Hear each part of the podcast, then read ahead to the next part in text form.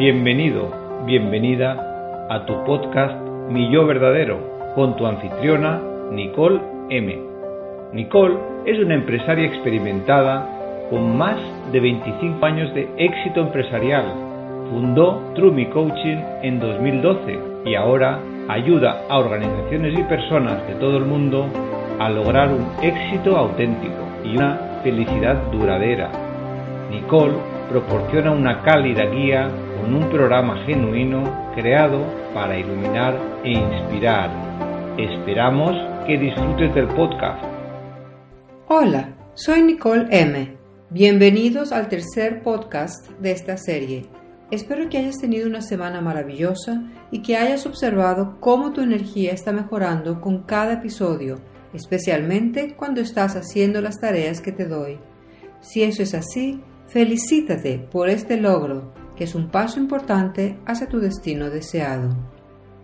Esta semana hablaremos de uno de mis temas favoritos, las creencias.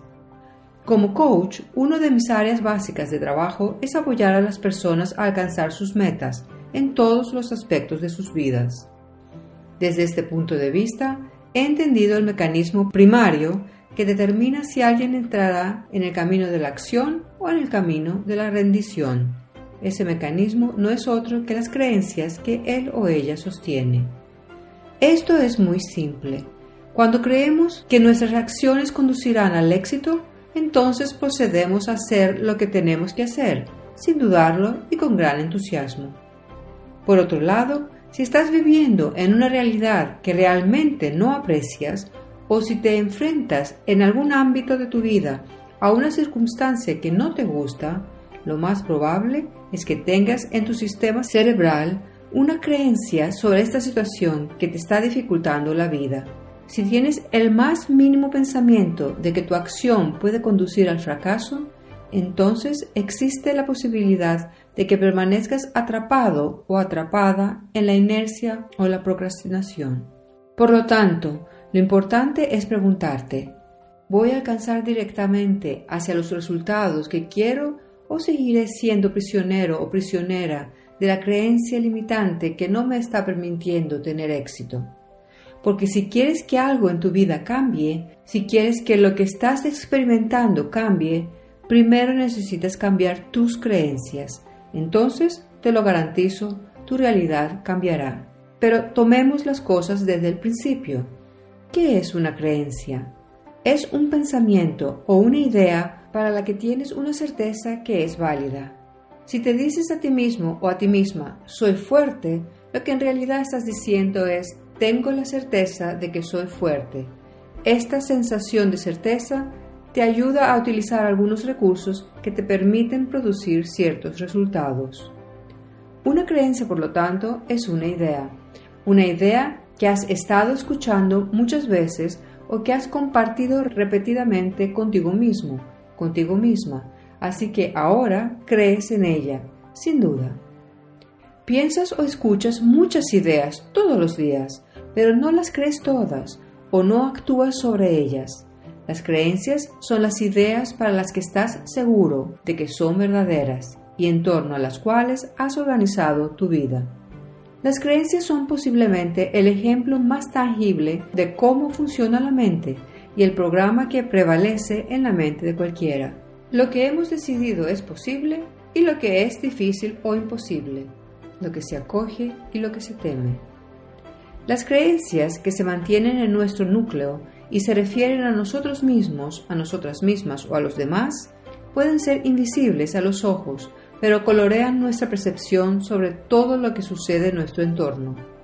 Por ejemplo, si una de tus creencias básicas es que no eres adecuado o adecuada, o que eres en gran medida incomprendido o incomprendida, esas creencias filtrarán el número infinito de experiencias que potencialmente podrían desplegarse en un momento dado y te harán percibir solo aquellas que certifican lo que ya crees como verdadero. Es decir, en lugar de identificar elementos que confirmen que hay abundancia a tu alrededor, abundancia en el éxito, la contribución, la creatividad o las oportunidades, tus creencias magnetizarán los eventos que verifican la escasez que sientes. Además, lo que crea la mayor trampa en relación con las creencias es que la mayoría de las veces operan en piloto automático, sin nuestra participación consciente. Y ahora puedes entender lo difícil que puede ser. Para que te des cuenta del poder de las creencias, déjame darte algunos ejemplos.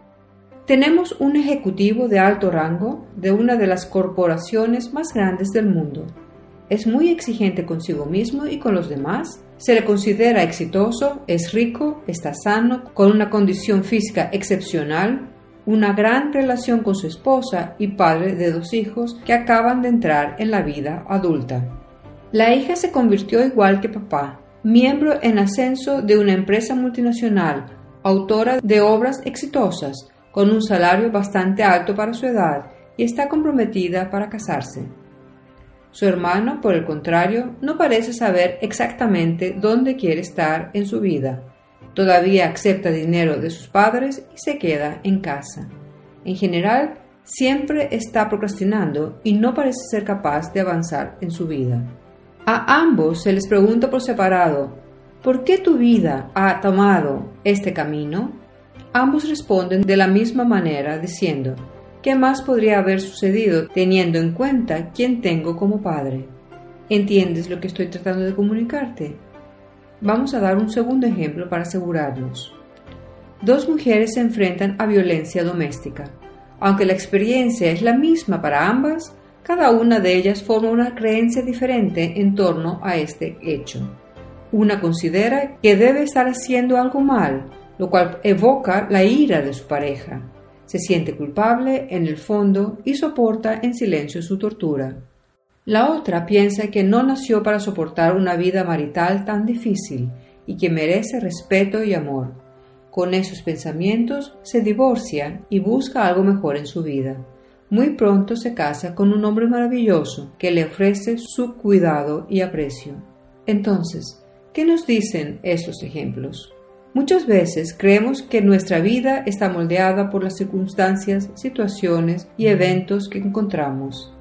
Sin embargo, esta es una de las mayores falacias que una persona puede tener, porque no son los eventos los que dan forma a lo que estamos experimentando, sino las creencias que tenemos sobre lo que significan estos eventos, es decir, la forma en que los interpretamos. Esto determina quiénes somos hoy y quiénes seremos mañana. Esto determina quién ganará y quién perderá en la vida. Tomemos el ejemplo anterior que una persona es fuerte. Si esto es solo un pensamiento o una creencia, dependerá de la certeza que siente en lo que dice. Entonces, si es un pensamiento simple, puede pasar por su mente y perderse muy rápidamente, pero si tiene una seguridad muy grande de que es fuerte, este rasgo permanecerá en su cerebro, porque se ha repetido muchas veces, tanto que ha llegado al punto de convertirse en parte de su ADN. Por lo tanto, es crucial comprender qué hace que un pensamiento se convierta en una creencia. Trataré de ilustrar esto aquí usando un ejemplo. Digamos que una mañana te despiertas y te dices a ti mismo o a ti misma, soy inteligente. Te levantas y te preparas mientras mantienes esta creencia. Te miras en el espejo y te sientes muy bien, mientras tu imagen confirma lo que dices. Vas a tu oficina y en pocas horas has resuelto todos los problemas que tienen los demás. Algunos de ellos ni siquiera fueron fáciles, pero tu propia inteligencia te ha ayudado a sobrellevarlos con facilidad.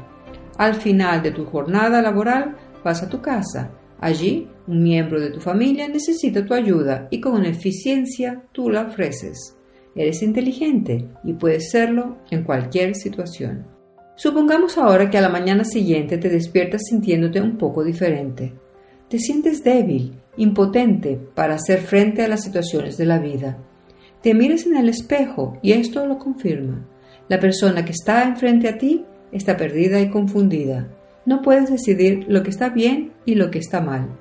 Esta situación continúa mientras estás en la oficina. Un inconveniente sigue al otro y tu propia debilidad te impide tomar una posición clara.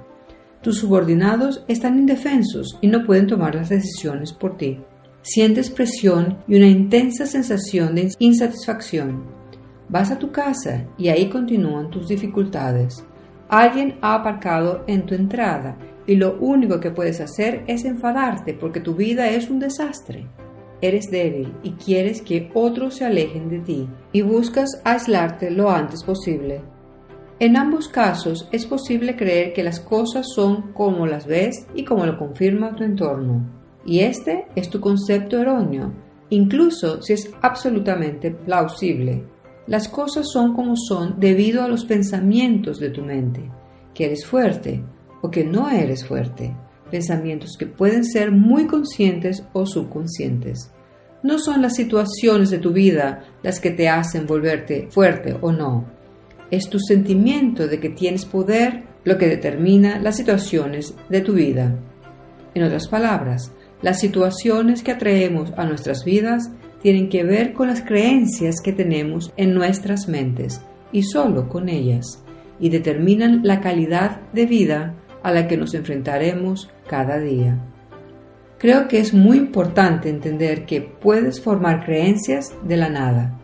Una vez que encuentres la creencia que se expresa a través de ti, tu mente te apoyará para confirmarla y estarás atrayendo varios pensamientos o experiencias que la apoyan. Permíteme dar otro ejemplo.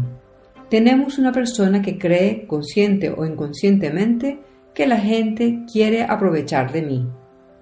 Con este pensamiento, entra con cierta reserva en una reunión de negocios. Entonces, bajo la influencia de este pensamiento, decidirá sentarse en una esquina y no hablar, o incluso ponerse a la defensiva durante el primer desacuerdo, comportamientos que, en la práctica, no la apoyan en su carrera profesional. Permíteme darte ahora el ejemplo opuesto. Tenemos una persona que cree que todas las personas tienen buenas intenciones. Con esta creencia, ella entra en cada reunión con un aire de comodidad y seguridad. Se muestra amable y positiva y tiene buenas palabras para todos. Esos son comportamientos que probablemente apoyarán su desarrollo profesional. La situación es la misma, una reunión profesional, pero las creencias son diferentes y determinan el comportamiento de la persona y en consecuencia la calidad de la experiencia y los resultados que traerán. Ahora, examina conmigo la siguiente idea. Si quieres, podrías encontrar varios ejemplos de tus propias experiencias o de las experiencias de tus amigos para apoyar la creencia de que la gente quiere aprovecharse de mí. Estoy absolutamente segura de eso. Pero lo mismo sucedería en el caso contrario. Podrías pensar en muchos ejemplos y experiencias que apoyarían la creencia de que todas las personas tienen buenas intenciones. Entonces, la siguiente pregunta que me harás razonablemente es, ¿cuál de estas creencias es la correcta? verdadera o cierta? Bueno, lo único que quiero que entiendas ahora es que esta no es la pregunta correcta que deberías hacer, porque no hay creencias correctas, verdaderas ni ciertas. Lo que importa es si una creencia es empoderadora a la persona en particular a la que pertenece o si no lo es, si la hace fuerte o impotente, si le da fuerza o lo debilita. Esto es muy importante de discernir porque una condición, un evento, una persona puede hacer que alguien sea fuerte y puede hacer que otra persona sea impotente. Para que entiendas esto, déjame darte un ejemplo personal. Cuando estaba en el mundo multinacional, debido a la naturaleza de mi trabajo, tenía que estar preparada para presentar algo frente a una audiencia casi todos los días. Tuve que ilustrar alguna idea o estrategia frente a varias personas en alguna parte del mundo. Trabajé mucho y la verdad es que hacía buenas presentaciones. Sin embargo, lo que no era imaginable era lo difícil que era este proceso para mí. Qué difícil era cuando tenía que preparar una presentación y luego presentarla delante de público. Nadie, ni siquiera yo, podría imaginar de dónde se originó esta dificultad. Todo comenzó hace muchos años, cuando de niña me llamaban para tocar el piano frente a una audiencia. La verdad es que era bastante decente, lo que era confirmado por mis profesores que me hacían tocar habitualmente de última, con fin de cerrar el programa. Sin embargo, a pesar de la excelencia con la que interpretaba las piezas cuando estaba con mi profesora o sola, cuando estaba en público me perdía, me quedaba en blanco y no recordaba dónde estaba, mis manos se apretaban sobre las teclas y cometía muchos errores. Me tomó muchos años averiguar qué era lo que sucedía en ese entonces. El problema estaba esencialmente en los mensajes que recibí de mi madre cuando era niña y en cómo interpreté estos mensajes. Ella sentía un gran nerviosismo cada vez que tocaba el piano en público. Todo traicionaba su condición, sus comentarios, su postura, la ansiedad en su voz. Para una niña pequeña, la actitud de esta madre puede interpretarse como una falta de confianza hacia él o ella, o como una indicación de que algo puede salir mal o, lo que es peor, que la niña no es lo suficientemente buena como para tocar frente a una audiencia. Estas suposiciones me han acompañado inconscientemente a lo largo de los años y me han estado persiguiendo toda mi vida. Esos pensamientos se convirtieron en creencias y parte de mi ADN. Los creí sin cuestionarlos y por supuesto sin pensar que estaba reaccionando al comportamiento de otra persona, no basándome en mis propias capacidades. Y aunque pasaron más de 25 años desde que estuve en esta situación, presentar al público siguió siendo un desafío para mí. Y la creencia de que podría hacerlo bien, desplegando mi talento, no estaba allí. La consecuencia de esto fue que mis presentaciones siempre fueron acompañadas de mucho trabajo, ansiedad y problemas para poder asegurarme de que el resultado fuera el deseable. Eso se mantuvo hasta que comencé a hacer el trabajo que estoy haciendo ahora, como formadora y coach. Presentar en público es, una vez más, una rutina diaria, pero hoy en día es una forma de vida que estoy siguiendo conscientemente, ya que sé muy bien que la mayoría de la gente disfruta de mis presentaciones. Están como siempre hechas con mucho esmero y amor, pero ahora hay una diferencia notable. Las hago enfocada en otras personas. Mi mirada está en los mensajes que daré y el efecto que esos mensajes tendrán. Ya no se refiere a mi propia capacidad, si puedo hacerlo o no. Ahora concierne a los demás y el regalo que les daré.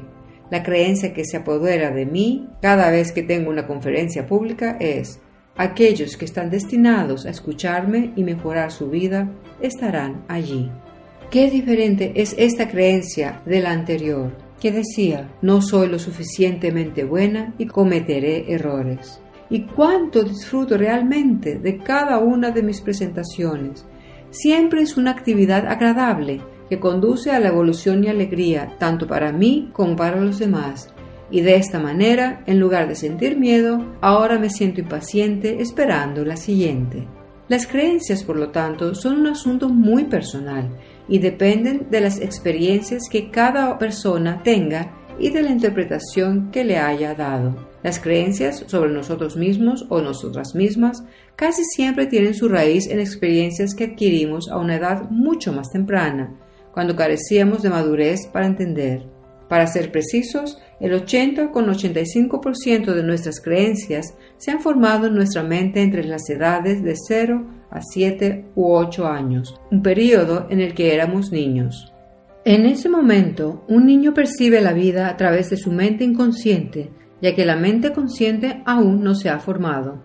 Eso significa que cualquier cosa que nuestro entorno esté presentando en forma de padres, hermanos, familiares, amigos, compañeros de escuela, maestros, etc., es fiel a nosotros o a nosotras, ya que no tenemos el poder de analizar, poner nuestra mente crítica a trabajar y aceptar o descartar lo que está sucediendo.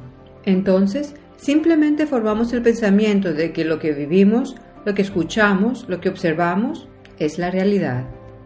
Lo interesante es que permitimos que estas creencias permanezcan sin cambios porque ni siquiera sabemos que son solo creencias. Quiero decir, no sabemos que son solo pensamientos de otras personas en nuestra vida o incluso de la nuestra, sino que son solo pensamientos. Entonces, nuestros yoes más maduros o adultos sabios no revisan esos pensamientos. Como resultado, las conclusiones que podrían haber sido aceptadas por nuestra mente hace años seguirán alimentando nuestra percepción incluso hoy. y de tal manera que el niño o la niña de 5 años que interpretó la falta de atención del padre o de la madre como una falta de valor propio, continuará con ese desmentido durante toda la vida.